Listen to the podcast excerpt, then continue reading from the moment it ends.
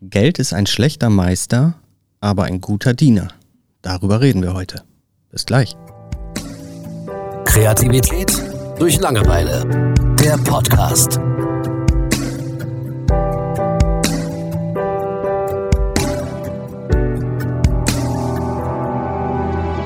Hallo Julian.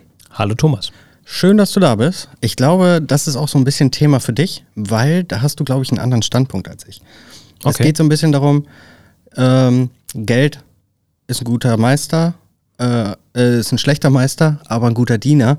Da geht es ja so ein bisschen darum, okay, wenn man halt das Leben danach ausrichtet, viel Geld zu verdienen, wird wahrscheinlich genau das Gegenteil passieren, aber Geld für sich arbeiten zu lassen, ist eine ziemlich gute Idee. Ne? In Form von, man investiert in Aktien, in Immobilien und das Geld mehrt sich einfach so. Naja, einfach so nicht. Ja, du weißt, was ich meine. Ne? Okay. Ohne dass man jetzt extra praktisch was dafür tun muss. Also man sucht einen Weg, dass das Geld sich selbstständig praktisch vermehrt. Durch Zinsen oder was auch immer. Ähm, bei mir ist das einfach der Fall. Ich mag dieses Konzept nicht, weil ich einfach keinen Zugriff darauf kriege.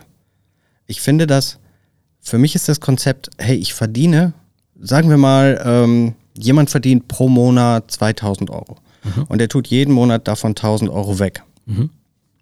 Ähm, und sagt dann, hey, ich kriege so und so viel Zinsen und da ist dann noch die Inflation und eigentlich habe ich so und so viel und so. Man muss sich ja schon ein bisschen mit der Thematik beschäftigen, um sinnvolle Entscheidungen treffen zu können. Und ich bin da eher der Typ, sagt, hey, ich versuche lieber drei Monate lang richtig große Aufträge zu kriegen und verdiene dann halt viel, viel mehr Geld, als man mit Zinsen erreichen könnte. Das kann, das hat allerdings das Risiko, dass man das voll nach hinten losgeht. Ne, bei, ich sag mal, bei Aktien oder so gibt es ja relativ sichere Geschichten, wo man nicht sofort alles verliert und so weiter. Und bei mir ist es einfach so, dass ich auf dieses, hey, investier dein Geld in XY, einfach keinen Zugriff kriege, weil ich auch keine Lust habe, mich damit zu beschäftigen, ehrlich gesagt. Und ich weiß nämlich, dass das bei dir anders ist. Mm, Ja, also ein gewisses Interesse äh, an Wirtschaft und Firmen und Aktien habe ich auf jeden Fall. Äh, das ist, das ist so. Richtig. Aber ist es dann, also wenn wir sagen, Geld ist ein schlechter Meister, aber ein guter Diener. Ähm, jemand, der dann wirklich Zeit investiert für ähm, das, das Geldsystem, wie es funktioniert, wie vermehre ich es und so weiter, geht es dann nicht schon so ein bisschen in die Richtung, Geld ist mein Meister? Mm, Ja, da ist halt die Frage, habe ich Macht über etwas oder hat es Macht über mich? Ne? Ähm, da willst du so ein bisschen drauf hinaus. Also, dass ich dem schnöden Mammon fröne. Ähm, also es ist nicht so, dass ich mir den ganzen Tag Gedanken über Geld mache oder dass ich, ähm, dass das Aktien oder so meine Leidenschaft wären. Das würde ich auf keinen Fall sagen. Ähm, phasenweise hatte ich das so am Anfang. Also immer wenn man ein neues Thema hat, dann brennt man erstmal dafür. Ne? Und so war es bei mir, ähm, ich glaube zum Glück auch anfangs so mit der Geldanlage, weil ich einfach glaube, dass es unheimlich wichtig ist, nicht rotzearm zu sterben. Aber das ist dann auch das einzig Leidenschaftliche, äh, was ich daran sehe, dass man eben mh, ja möglichst würdevoll auch altern kann. Und das ist in Deutschland oder vielleicht auf der Welt fraglich. Ne? Zumindest aktuell, Ja. wenn man sich so die Inflation anguckt, ähm, da, da brennt da brennt's halt. Ne? Aber zeigt einem genau das nicht im Endeffekt, dass man keine Kontrolle darüber hat? Mm, Naja, man, man unterliegt da schon äh, so dem großen Ganzen. Ne? Also ähm, als Kleinanleger habe ich natürlich keine Kontrolle auf den Aktienmarkt und auf all das, was da passiert. Und ähm, ich weiß jetzt noch nicht genau, was du jetzt, worauf du hinaus willst, aber ähm, man Äh, redet ja so von zwei Disziplinen, spekulieren, also traden und sowas, äh, oder eben investieren, ähm, wo man wirklich sich viel mit einem Unternehmen befasst und äh, viel recherchiert, äh, so dass man am Ende sagen kann, ich habe da meine Hausaufgaben gemacht, ich weiß, dass das in 10, 20 Jahren mehr, wer- mehr wert sein wird als jetzt und ja, letzten Endes weiß man aber nichts. Also ähm, es sei denn, du bist halt jemand, du hast Insider-Informationen, das ist illegal. Das heißt, ähm, so als Kleinanleger weißt du einfach nie so viel wie die äh, großen, die, die Wale im, im Game. Und naja, du, kannst es nennen, wie du, wie du willst. Immer wenn du sagst, äh, ich lege Geld für die Zukunft beiseite, ist das letzten Endes für mich Spekulieren auf eine gewisse Art und Weise, weil Naja, man, man sieht es mit der Ukraine. Ich weiß nicht, ob wir einen dritten Weltkrieg sehen werden. Dann ist das alles scheißegal, was ich da zur Seite gelegt habe. Dann hätte ich mir besser ein, äh, keine Ahnung, ein Auto kaufen können. Mhm. Und äh, wäre damit nochmal eine schöne Runde um die Welt gefahren, keine Ahnung. Ähm, man weiß einfach nicht, was mal kommt. Ne? Genau. Man, hat, man hat über nichts irgendeine Macht. Und ähm, ich finde, das ist so ein bisschen ein kleiner Irrglaube bei diesem Satz. Geld ist ein schlechter Meister, aber ein guter Diener man geht davon aus, dass der Diener halt immer funktionieren wird auf eine gewisse Art und Weise. Und wenn wir mal ein ganz banales Beispiel nehmen, angenommen, ähm, vor zehn Jahren äh, sind zum Beispiel meine Frau und ich in dieses Haus gezogen und da wohnen wir ja zur Miete und vor zehn Jahren hätten wir gesagt, hey, wir legen jetzt jeden Monat Betrag X weg, weil das kostet ungefähr, keine Ahnung, 300.000 oder sowas. Die versuchen wir uns zusammenzusparen in den zehn Jahren. So, und sagen wir mal, es hätte geklappt und wir sind heute, hätten wir diese 300.000 zusammen. Ähm, dann kommt jetzt der, äh, der Hausbesitzer an und sagt, ja, pass auf, Inflation und so weiter, das Ding kostet jetzt 500.000. Und ich komme mir halt komplett verarscht vor, auch wenn das Ding Zinsen generiert hat und, und, und. Ähm, mein Geld ist ja trotzdem, im Endeffekt habe ich ja Geld verloren. Ja. ja? Und naja. ich finde, da, da greift dieser Dienerspruch halt nicht mehr. Also es gibt eben so, so ganz viele Möglichkeiten, die das aushebeln können. Und ich habe immer das Gefühl, dass das aber anders kommuniziert wird. So als, hey ja, investiere in den Aktienmarkt, investiere in Kryptowährungen, investiere in Immobilien oder sonst was. Das ist der einzig richtige Weg, wie Geld Geld generieren kann. Und ich bin jetzt kein reicher Mensch. So, ich, ich habe jetzt im Endeffekt keine Ahnung, aber ich finde immer, dass das nicht so einfach ist. Also man kann das nicht so einfach sagen, aber ich glaube, dass einfach ein Großteil der Menschen, gerade in unserem Alter, davon überzeugt sind, weil sie sich noch nie wirklich damit beschäftigt haben. Mhm. Ich meine, ich habe mich jetzt auch nicht so viel damit beschäftigt, aber wenn ich, wenn ich irgendwie Leute sehe, die jetzt gerade eine halbe Million Euro aufnehmen, um ein Haus zu bauen, ne, und da gehst du ja vom Best Case aus so dass in den nächsten 30, 40 Jahren eben nichts Schlimmes passiert, weil dir gehört das Haus halt einfach nicht, bis du es abbezahlt hast. Mhm. Ähm, und dann denke ich mir, das, das, das, irgendwie ist das doch nicht richtig. Das macht doch keinen Sinn. Und dann frage ich mich, warum machen das so viele? Und deswegen kriege ich einfach keinen Zugriff dazu, weil ich das System im Ganzen einfach nicht verstehe und das Gefühl habe, ich müsste mich da viel tiefer reinlesen, denken, was auch immer. Und darauf habe ich keine Lust. Mhm. Ähm, also es ist ja, ich sehe es einfach so, es gibt keine Sicherheit im Leben. Ne? Egal, was du jetzt machst, äh, dein Leben kann scheiße verlaufen, dein Leben kann gut verlaufen.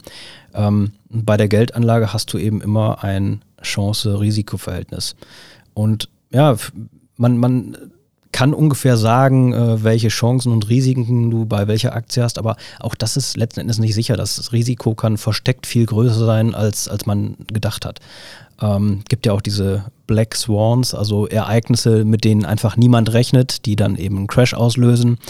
Ähm, wie eben Corona, wie eben Krieg, was auch immer. Und ja, es ist einfach nicht sicher. Also das muss man sich vor Augen halten. Und ähm, ich sehe es zum Beispiel so, ich gehe einfach diesen Mittelweg. Also ich will weder sagen im Alter, ey, ich bin da selbst dran schuld, ich habe nichts gemacht. Ähm, oder wie sage ich das am besten? Ähm, ich ich versuche einfach in der Gegenwart ein gutes Leben zu haben und in der Zukunft auch. Und was kann ich davon beeinflussen? Ähm, also was die Zukunft angeht, kann ich eben mich mit Geldanlage auseinandersetzen und ähm, ja, meine Hausaufgaben machen, gucken, was macht Sinn und ähm, das kann dann gut gehen oder das kann schief gehen. Ähm, aber was in meiner Macht liegt, ist, dass ich mich damit auseinandersetze und versuche, das Beste daraus zu machen. Gleichzeitig versuche ich eben in der, Ge also ich bin kein Frugalist. Ähm, ich ähm, ernähre mich nicht von Toastbrot und Nudeln und lebe wie ein Mönch, damit ich vielleicht später mal, wenn alles gut geht im Leben, ähm, mit 80 Jahren, wo ich dann nichts mehr höre, nichts mehr sehe, nicht mehr laufen kann, dass ich dann immer einen tollen Urlaub machen kann. Also so sehe ich es eben auch nicht. Ähm, ich würde mich nicht total einschränken, um später vielleicht ein gutes Leben zu haben. Ähm, und ich also ich persönlich ähm, würde das eben auch meinen Freunden und Verwandten weiterempfehlen. Ich würde weder empfehlen, ey, wahrscheinlich kommt jetzt der dritte Weltkrieg und die Welt geht unter. Ähm, hau jetzt alles raus, was geht. Äh, nimm keine Rücksicht auf Verluste, tu Menschen weh, solange es dir dabei gut geht.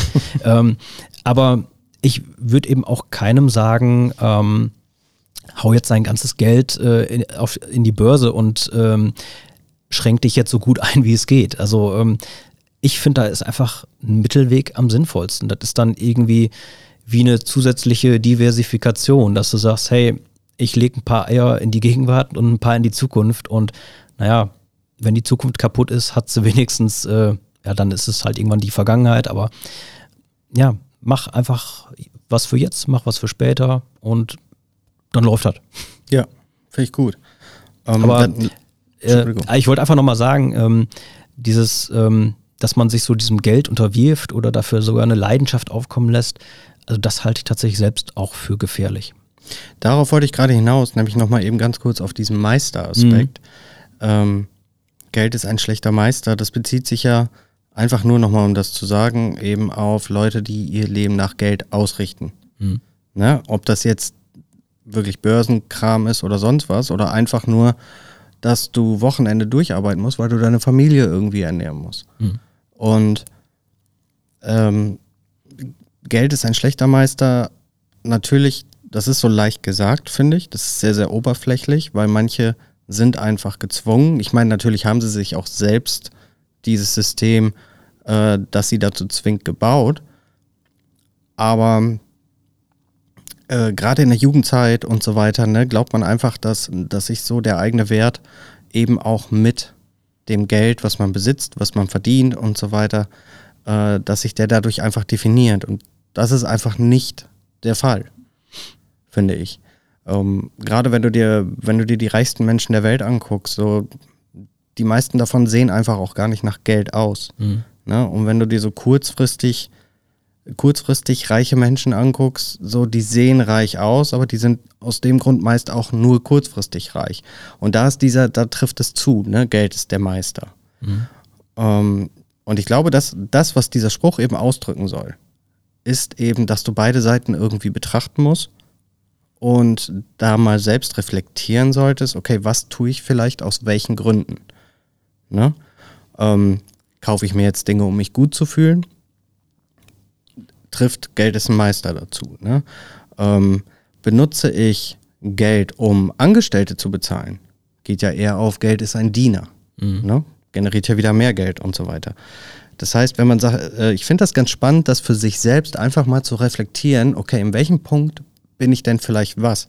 Weil ich glaube, dass man gar nicht nur das eine oder andere machen muss äh, oder kann, sondern dass beides ganz oft der Fall ist und man für sich selbst entscheiden muss, okay, in welchem Punkt will ich das denn wie handhaben?